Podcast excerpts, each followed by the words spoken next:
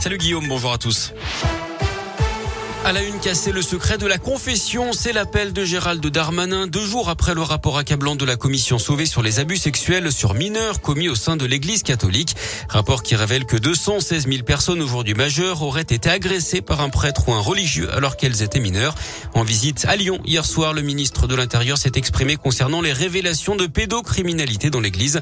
Il souhaite une levée du secret dans la confession. Écoutez-le. En tant que ministre de l'Intérieur, mais aussi en tant que père et en tant que citoyen, je veux dire que les crimes commis sur les enfants ne peuvent pas rester impunis. Et je crois que le rapport de M. Sauvé, il est à la fois extrêmement effroyable et doit tous nous permettre de réagir. Lorsqu'on est en connaissance d'un crime qui touche un enfant, il me semble que nous doit être pouvoir délier, c'est la loi qui le dit d'ailleurs, du secret.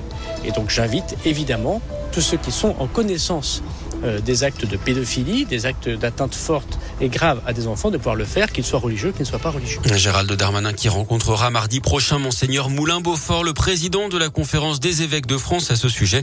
Le religieux avait estimé que la confession était, je cite, plus forte que les lois de la République.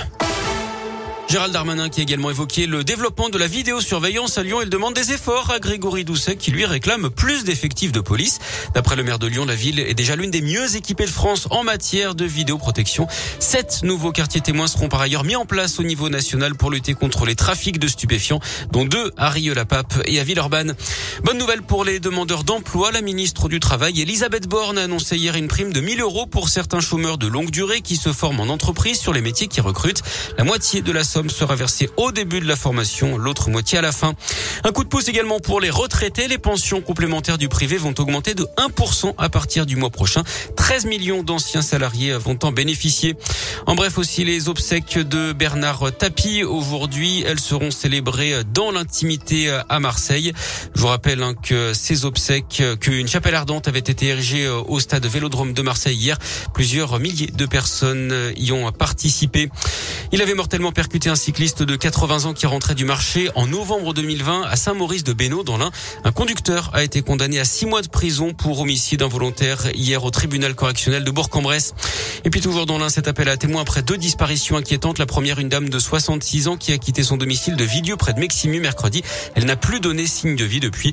Et puis un homme de 33 ans qui habite le plateau d'Hauteville. La nuit n'a lui plus donné de nouvelles à ses proches depuis le 2 octobre. On vous a mis les infos, leur description et leurs photos sur l'appli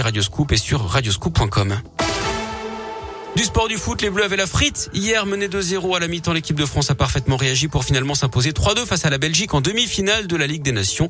Les hommes de Didier Deschamps affronteront l'Espagne en finale à dimanche. Et puis l'Euroleague de basket avec l'Asvel en déplacement à Berlin ce soir à 20h.